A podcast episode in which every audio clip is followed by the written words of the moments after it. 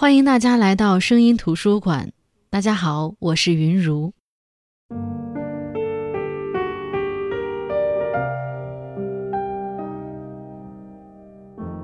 推理题材的作品，我一直很少触碰，因为我的想象力一直都算比较丰富的那种，所以文字带给我的想象是没有边界的。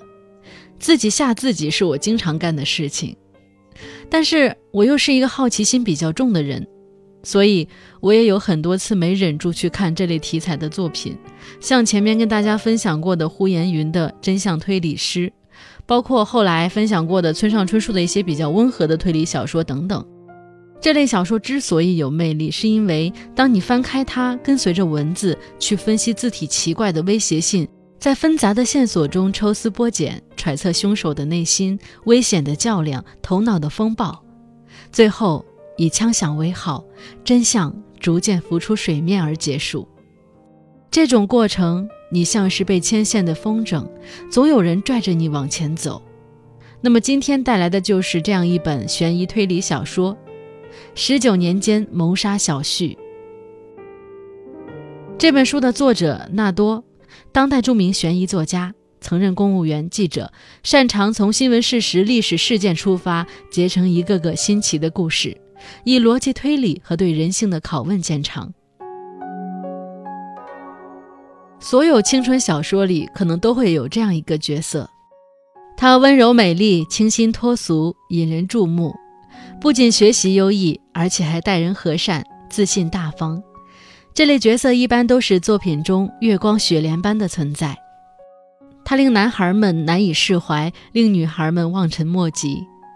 这样的角色。最终都会以绚烂明快的方式在故事中消失，比如出国念书，比如举家乔迁，比如功成名就。这样的女孩是众人心中永远触不可及的存在，是很多人一直埋藏在心底的柔情。可如果这个月亮一样的女孩，没有像许多故事中一样潇洒如天光一瞥，绚丽如雨后彩虹，至于一抹永恒倩影般退场呢？如果这个女孩死在了青春韶华呢？甚至不是为国捐躯，不是舍身取义，不是情势所迫，而是被人悄无声息的下毒，最终被绝望与恐惧折磨，在病房中受尽病痛之苦，死于器官衰竭呢？月亮被看不见的毒物遮掩，雪莲被不知名的黑手折断，你可以接受吗？也许你可以接受，但是柳絮不行。故事在一个静默冰冷的午夜开始。十八岁的柳絮躺在自己宿舍的床上装睡，而他最好的朋友，所有人眼中的天之娇女文秀娟，正伏在黑暗中，悄无声息，如鬼魂般查看每一个床位上的人。柳絮屏住呼吸，不敢出声。尽管文秀娟是柳絮最合得来也最钦佩的人，但此时此刻，在黑夜里看到这一幕，他心中还是很恐惧。他那时不知，距离文秀娟死亡只剩下几周的时间了。柳絮上的是最好的医科大，医科大有一个天才班，又叫委培班，一共十二名学生，是医科大最顶尖的学生才可以待的班级。每学期末，委培班会按排名淘汰一名学生。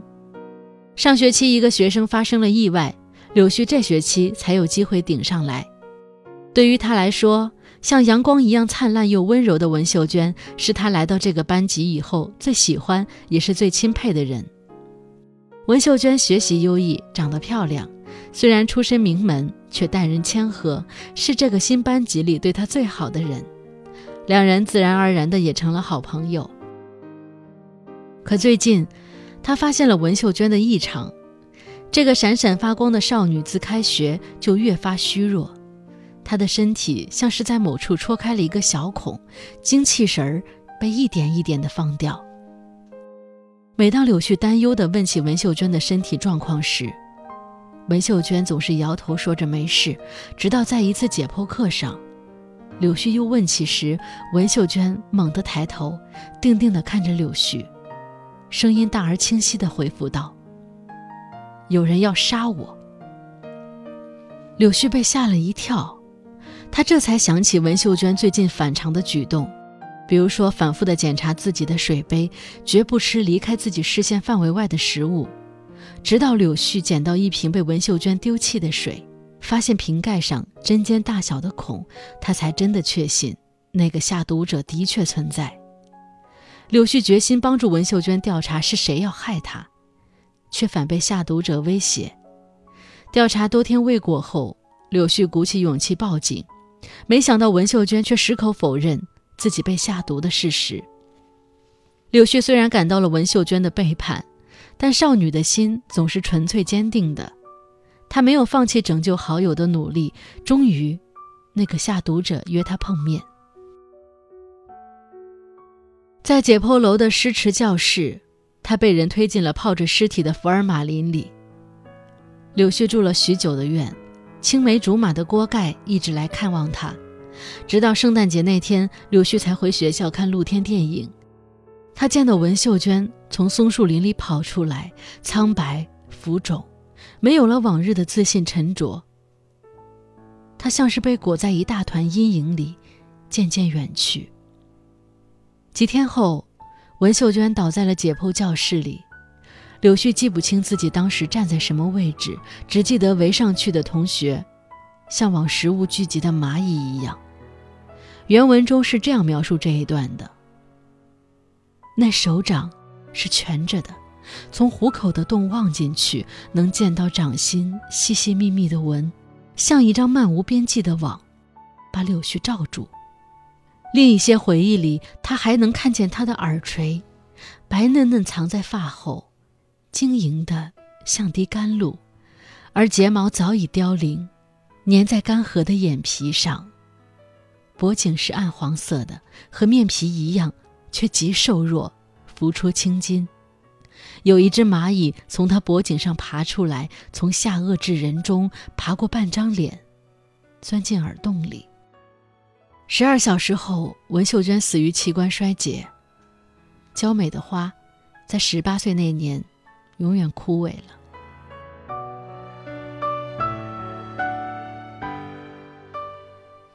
我们回顾青春时会想起什么呢？可能会想起朦胧的晨曦洒在去教室的路上，可能会想起周末和同学一起唱歌聚会，想起和朋友们在操场上打打闹闹。青春这两个字总是这样带着魔力的，因为它是充满希望，包裹着快乐和热闹。我们喜欢“青春”这个词，是因为它足够独特。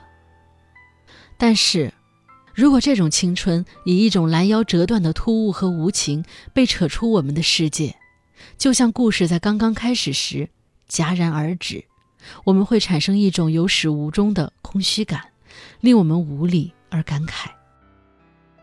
就像柳絮一样，他在很多年后也总是会想起十八岁那年，文秀娟同他一起骑车，两人将车踩得飞快，自行车爬升到了最高处，驮着他们向前伸展的虹桥，仿佛直直通向了江中央。那少女骑车冲下坡，然后陡然松了车把，展开双手，她笑着转回头，依然保持着双拖把的姿态，烈烈将风。把她稳稳拖住，太阳光笼罩住了她整个人。柳絮擦着头上的汗，气喘吁吁地看着同样喘着气、笑着的文秀娟。她那时想，不开心的事明天再说，别辜负这样的好时光。可是，一个少女的死亡，可以改变多少人的命运呢？葬送多少人的青春呢？故事再开始，是三年后。柳絮突然想起了那个死去的少女温秀娟，当时她正站在手术台前，愣愣地看着眼前血流如瀑的伤口。她没有扎紧病人的静脉，重大医疗事故，再加上轻微晕血，柳絮告别了医生这个职业。后来，她嫁给了委培班的同学费志刚，而她的好友郭盖在她的婚礼上因喝酒过多造成了急性肝损伤，被调离了公安一线。成了一名户籍警，柳絮也在那天的婚礼上失去了自己腹中的孩子。柳絮和郭盖再相遇，是文秀娟死后第九年。当终于再谈起往事，柳絮想起文秀娟阳光下微眯着的晶亮的眼睛。他对锅盖说：“自己是一个眼睁睁看着好友被毒杀的人，是不配当母亲、不配得到幸福的人。”于是，他终于有勇气告诉了这个儿时的好友，在那段看似风光亮丽的青春背后，缠绕着的阴沉与死亡。锅盖向柳絮承诺，一定会找出毒杀文秀娟的凶手，而那段尘封多年的往事也携着腥风血雨归来。寻找真相的路并不简单，一则是因为锅盖已经不再是刑警，没有了调查走访的权利；二则因为柳絮不能惊动藏在委培班里的凶手，故而不能向大学同学们寻求帮助。随着柳絮的调查，他在文秀娟留给自己的遗物当中，发现了藏匿于笛子里的两个凶手的相互来信，里面记录了两人如何给文秀娟下毒、下毒的时机，甚至相互探讨下毒方法。柳絮再三思考，还是告诉了丈夫费志刚，因为文秀娟临终前告诉他，凶手不是丈夫，但危险却随之而来。锅盖被人杀害在一家酒吧的后巷，而她也发现自己的丈夫竟然想要杀自己。柳絮东躲西藏，最终被暗恋文秀娟的向伟收留。而向伟就是当初委培班出了意外的男生，如果不是他，柳絮也就没有机会进委培班。稍微安定下来之后，柳絮顺着锅盖留下来的线索，渐渐发现了案件的诡谲可怕。完美无瑕的玉璧渐渐露出了瑕疵斑驳。月亮真的皎洁无瑕吗？雪莲真的出淤泥而不染吗？白月光文秀娟看似生在富贵家族，性格柔和谦逊，明媚动人。但当柳絮深入调查后，却发现这个好友变得陌生、可怕起来。真实的文秀娟并非如同学们谣传的一般，是住在法租界的大户人家。相反，她住的地方是上海著名的贫民窟。他的父亲只是一个开车的司机，母亲瘫痪在床，多年不醒。而他的姐姐也在他考上大学前一年离奇死亡。所以这本书的后半部分转换视角，开始以文秀娟为主角，讲述她的童年以及这个少女血腥的成长史。失去母亲照料，父亲又一心照顾母亲，无暇顾及她和姐姐。于是，还是个孩童的文秀娟与姐姐文秀林约好一起拔掉母亲的氧气管，却不料姐姐反悔，将自己的计划告诉了父亲。从此，她与姐姐和父亲之间宛如陌路。而学习优异的她，在一个午夜偷听到父亲只想供姐姐一个人读大学的意向时，最终也将魔爪伸向了自己的亲姐姐，在姐姐高三那年毒杀了她。心狠手辣的少女终于如愿以偿地考上了最好的医学院，凭借着聪慧的头脑计策，她从一个出生底层的少女变成了同学口中富贵人家的小姐，一切都如她所愿。直到姐姐文秀林的初恋向伟留级到她的班上，向伟和他们家一样，住在上海的那条暗巷里，他知道文秀娟是谁。但是他并没有揭发她，反而对她百般呵护。后来，向伟帮助文秀娟作弊，反被他诬陷，成绩记零，这意味着他会从委培班被甄别出来。绝望的向伟从三楼一跃而下，摔成了残疾。向伟待人温和，乐于助人，是班里的副班长，所有人都很喜欢他。而向伟出事后，文秀娟的冷漠仿佛一根导火索，在有心人的蛊惑下，一个将文秀娟甄别出委培班的计划诞生了。而下毒者是委培班除了柳絮之外的所有人。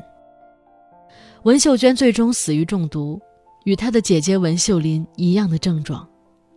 一个少女，一场毒杀，十一个下毒者，但真正的凶手只有两个。而那个将整个班级拖下浑水的人，才是最后的赢家。故事紧张刺激，一波三折，最后的真相还是留给各位听众朋友们自己去探索。当我读完最后一行字时，耳机里放着一首名为《下坠》的轻音乐，带着幽邃的管弦声，有点像呜咽和哀鸣。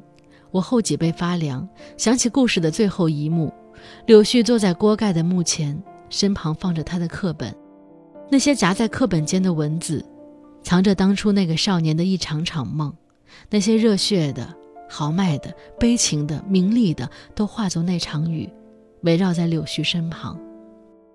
锅盖写在课本文字空隙间的最后一个故事：深藏异能的少年为救病重的少女而死，他化作一团团光点，飞舞着消失在空中。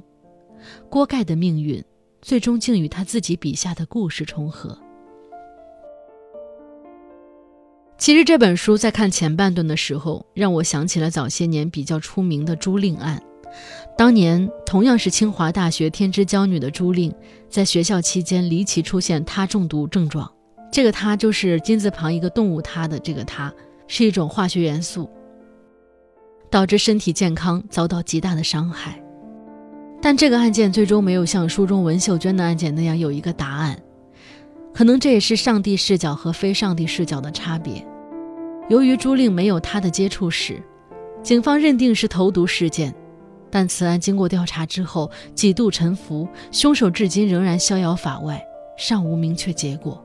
且由于警方对事件处理过程中的一些异常行为，让朱令案成为公众事件，从而衍生出对于作案嫌疑人家庭背景的各种猜测。说到猜测，人心有时候说不出的难测，大多数人的沉默，少数人的蛊惑，随意的撩拨，加上些许厌恶，就足以变成杀人的利器。生命的分量重到难以想象，不是轻易可以背负的。我们始终要坚守自己做人的底线，不触犯法律法规，并坚信正义的光芒会洒满每个阴暗潮湿的角落。好的，这就是今天的声音图书馆。今天跟大家分享的是一个悬疑推理小说，名字叫《十九年间谋杀小旭》。希望大家有机会还是能够去读一下这本书。我是云如，我们下期再见。